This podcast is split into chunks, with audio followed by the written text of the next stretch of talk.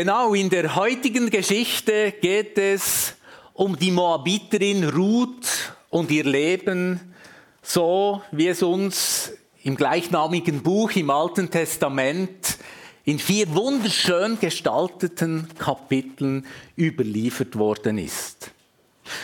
Aber ehrlich gesagt ist es auch das einzig Schöne daran, denn das Buch Ruth handelt von einer ganz tragischen Familiengeschichte.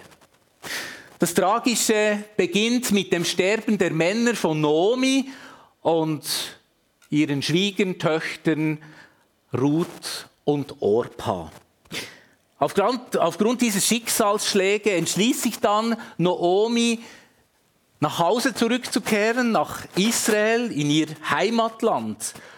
Orpa, eine Moabiterin, wie Ruth auch, die bleibt dann zurück in Moab aber Ruth ist unter gar keinen Umständen davon abzubringen, ihre Schwiegermutter zu begleiten. Aber was genau Ruth dazu bewogen hat, ihrer Schwiegermutter zu folgen in ein Land, das sie nicht kannte, in, ein, in eine fremde Kultur hinein, in ein unbekanntes religiöses Umfeld, das wissen wir nicht so genau. Aber was wir wissen ist, dass sie es freiwillig tat. Dass sie es mit Entschlossenheit tat. Und vor allem aus einem ganz großen Verantwortungsgefühl heraus Noomi gegenüber. Wenn man diese Geschichte so liest, dann, mir ist es auf jeden Fall so gegangen, hat mich das tief beeindruckt. Wie diese junge Frau Ruth sich auf die Ältere einlässt und für sie sorgt. Und das ist ja nicht einfach nur ein Einzelereignis gewesen, sondern das hatte unglaubliche Konsequenzen für sie.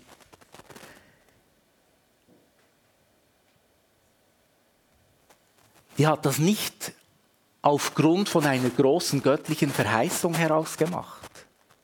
Die hatte nicht ein geistliches, übergeordnetes Ziel, das sie verfolgte. Nein, sondern sie hat einfach ihre Verantwortung wahrgenommen und ihre Aufgabe erfüllt. Und das im Wissen, dass sich das Leben dann wieder zurück in Israel alles andere als einfach gestalten wird.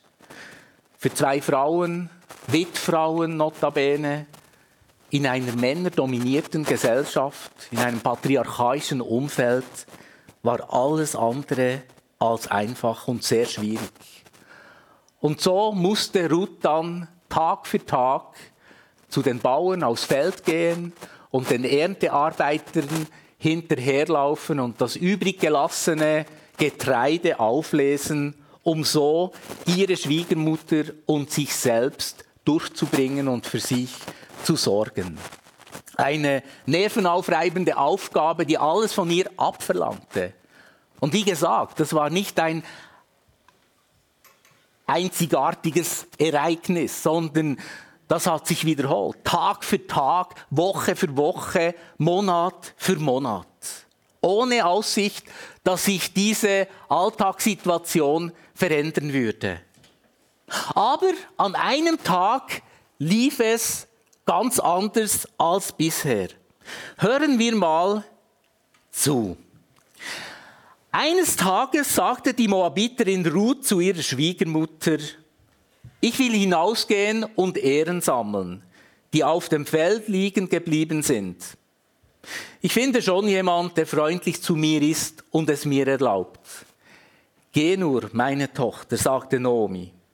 Ruth kam zu einem Feld und sammelte Ehren hinter den Männern und Frauen her, die dort das Getreide schnitten und die Garben banden und wegtrugen.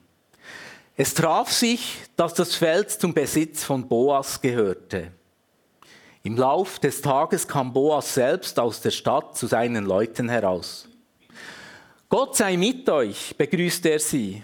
Und sie erwiderten, der Herr segne dich.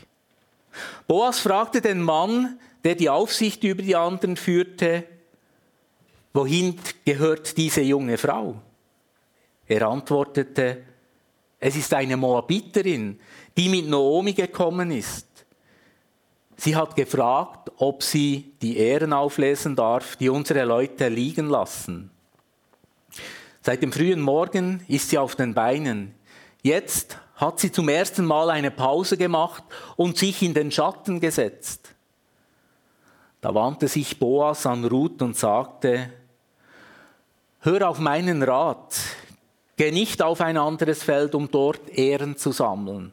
Bleib hier und halte dich zu meinen Knechten und Mägden. Geh hier auf dem Feld hinter ihnen her. Ich habe meinen Leuten befohlen, dich nicht zu hindern. Und wenn du Durst hast, geh zu den Krügen und trink von dem Wasser, das meine Leute sich dort schöpfen. Da hat Ruth also tatsächlich Glück gehabt. Und dann am Abend nach der Arbeit kehrt Ruth zu ihrer Schwiegermutter zurück und erzählt ihr, was sie erlebt hat. Darauf reagiert Naomi und sagt, der Herr segne ihn. Jetzt sehe ich, dass der Herr uns nicht im Stich gelassen hat, uns Lebende nicht und nicht unsere Toten. Du musst wissen, fuhr sie fort, Boas ist mit uns verwandt. Er ist einer von den Lösern, die uns nach dem Gesetz beistehen müssen. Was Ruth hier ihrer Schwiegermutter erzählte, war ja kein krasses Wunder. Das war nichts Spektakuläres. Es war vielmehr etwas ganz Unaufgeregtes, mitten in ihrem so schnöden Arbeitsalltag. Sie erzählte einfach, dass Menschen ihr gegenüber freundlich gewesen sind. Und das war schon alles. Nichts mehr als das. Die Mitmenschen waren freundlich zu mir. Und ich glaube, wir alle kennen das mehr oder weniger aus unserem Alltag, dass Menschen uns gegenüber freundlich gesonnen sind und darüber freuen wir uns natürlich. Logisch. Aber ich glaube, niemand von uns würde das als ein krasses Wunder weitererzählen. Aber Nomi sah viel mehr darin. Sie sah die Hand Gottes darin. Die Hand Gottes über ihrem Leben und über dem Leben von Ruth. Sie erkannte, dass sich damit etwas anbahnte, damit ihr Lebensunterhalt gesichert war. Und das, obschon Ruth ja mit keinem Wort behauptet hat, dass Gott sie geführt habe. Oder manchmal haben wir so das Gefühl, zuerst muss mal Gott zu uns sprechen einen großen, außerordentlichen Plan uns kundtun und dann bewegen wir uns darauf zu und dann passiert es. Aber Ruth hatte keine Strategie, als sie aufs Feld gegangen ist. Und ihr die Mitmenschen so freundlich gegenüber gesonnen war. Nichts von dem hat sich ereignet, respektiv hat Ruth behauptet, dass Gott getan hätte. Aber Naomi erkannte darin die Handschrift Gottes. Naomi hat darin in diesem alltäglichen oder allzu alltäglichen Moment Gott darin erkannt. Und das, obschon er sehr diskret und beinahe unscheinbar sich im Hintergrund aufhielt. Im ganzen Buch Ruth kommt Gott eigentlich gar nie aktiv und vor allem nie sichtbar, erkennbar vor. Der hält sich die ganze Zeit ganz diskret im Hintergrund. So wie es uns in den meisten Fällen im Alltag ja auch geht. Und trotzdem, oder umso mehr hat Naomi Gott darin erkannt. Und ich glaube, es braucht tatsächlich geübte Augen, um Gott in so etwas Alltäglichem überhaupt erkennen zu können. Allerdings hat Naomi zu diesem Zeitpunkt noch gar nicht geahnt, welch wichtige Bedeutung die ganze Geschichte für die Zukunft des gesamten Gottesvolkes haben wird. Weil die Geschichte endet ja dann damit, dass Ruth Boas heiratet und dass ihr Enkel niemand Geringeres als der berühmte König David sein wird. Mehr noch, aus dieser Familie stammt dann auch Jesus von Nazareth, der Retter der Welt. Man muss das an sich ranlassen. Es ist so eine menschliche oder allzu menschliche Alltagsgeschichte zweier Frauen, die eigentlich gar keine Zukunft haben. Und plötzlich katapultiert sie Gott ins Scheinwerferlicht der Welt. Mich berührt das. Und mich ermutigt das auch. Und ich nehme für mich persönlich zwei Aspekte mit aus dieser Geschichte. Der erste Aspekt, der mir aufgefallen ist, Ruth hat ja einfach nur ihre Verantwortung wahrgenommen. Was hat sie gemacht? Sie hat für ihre Schwiegermutter gesorgt. Und sie hat das gemacht ohne große Verheißungen von Gott. Da ist nirgends was davon zu lesen. Die hatte keine Vision von einer weltbewegenden Geschichte. Und da war auch nie die Absicht, eine große, einflussreiche Dynastie zu gründen. Sie hat einfach ihre Aufgabe erfüllt. Und das, ob schon diese mit viel Routine, mit ganz viel Mühsam verbunden, Mühsal verbunden war. Das war nicht einfach. Ein schwieriger Alltag. Eigentlich ein perspektivenloser Alltag. Ohne Aussicht, dass sich die Situation jemals verbessern könnte. Es ging tagtäglich ums nackte Überleben. Aber gerade daraus hat Gott eine ganz neue Geschichte mit uns Menschen geschrieben. Das ist unglaublich. Gott schrieb durch diese zwei Frauen ganz neu seine heilvolle, hoffnungsvolle Geschichte deren Ausmaß, muss man ja auch noch sagen, Ruth und Nomi gar nie gesehen haben. Was dann daraus geworden ist, haben die selber gar nie mitgekriegt. Und für mich ist somit auch klar, Treue und Hingabe an Gott und die Menschen lohnen sich immer. Auch dann, wenn wir von all dem Weltbewegenden, was daraus noch entstehen könnte oder wird, wir nie sehen. Auch selbst dann, wenn wir die Auswirkungen unserer Treue gar nie miterleben werden. Aber Hand aufs Herz. Ohne solche Menschen wie eine Ruth oder Naomi hätte es gar nie einen König David gegeben. Ohne die Treue und Verlässlichkeit von Ruth hätte es keinen Josef aus Nazareth gegeben geschweige dann Jesus als Davids Sohn gegeben. Das ist erstaunlich und bemerkenswert, finde ich. Der zweite Aspekt, den ich aus dieser Geschichte mitnehme, ist, Gottes Wirken ist meistens nicht laut, nicht schrill, nicht krass sondern er wirkt wie hier in diesem Buch, in dieser Geschichte, zuweilen beinahe im Hintergrund. Unauffällig. Diskret. Und da braucht es wirklich gute Augen. Da braucht es einen achtsamen Blick, um Gott überhaupt sehen zu können. Und Naomi hat ihn gesehen. Und wie hat sie ihn gesehen? In der Freundlichkeit von Boas. Und in der Freundlichkeit von Boas hat sie gemerkt, dass hier in all dem Gott am Wirken ist. Erstaunlich.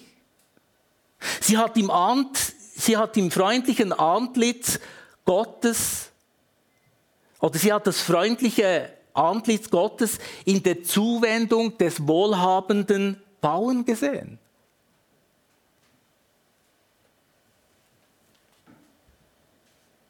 Und sie hat durch die Freundlichkeit von Boas erlebt, dass Gott sie nicht im Stich gelassen hat. in der Freundlichkeit eines Bauern, hat sie gemerkt, Gott hat uns nicht verlassen.